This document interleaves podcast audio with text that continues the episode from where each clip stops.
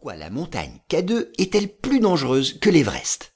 Le K2 est un sommet du massif du Karakoram, situé sur la frontière sino-pakistanaise. Il s'agit du deuxième plus haut sommet du monde après l'Everest, avec une altitude de 8611 mètres. En raison de la difficulté à le grimper, on le surnomme la montagne sauvage. Et comme le titre l'indique, le K2 est considéré comme bien plus difficile à gravir que l'Everest. Les chiffres parlent d'eux-mêmes.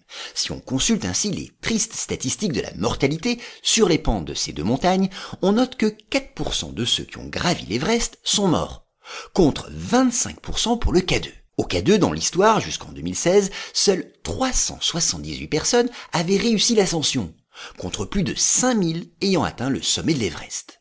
Alors pourquoi le K2 est-il si meurtrier? La raison est essentiellement météorologique de terribles tempêtes qui expliquent que personne n'a à ce jour tenté, et a fortiori réussi, son ascension en hiver.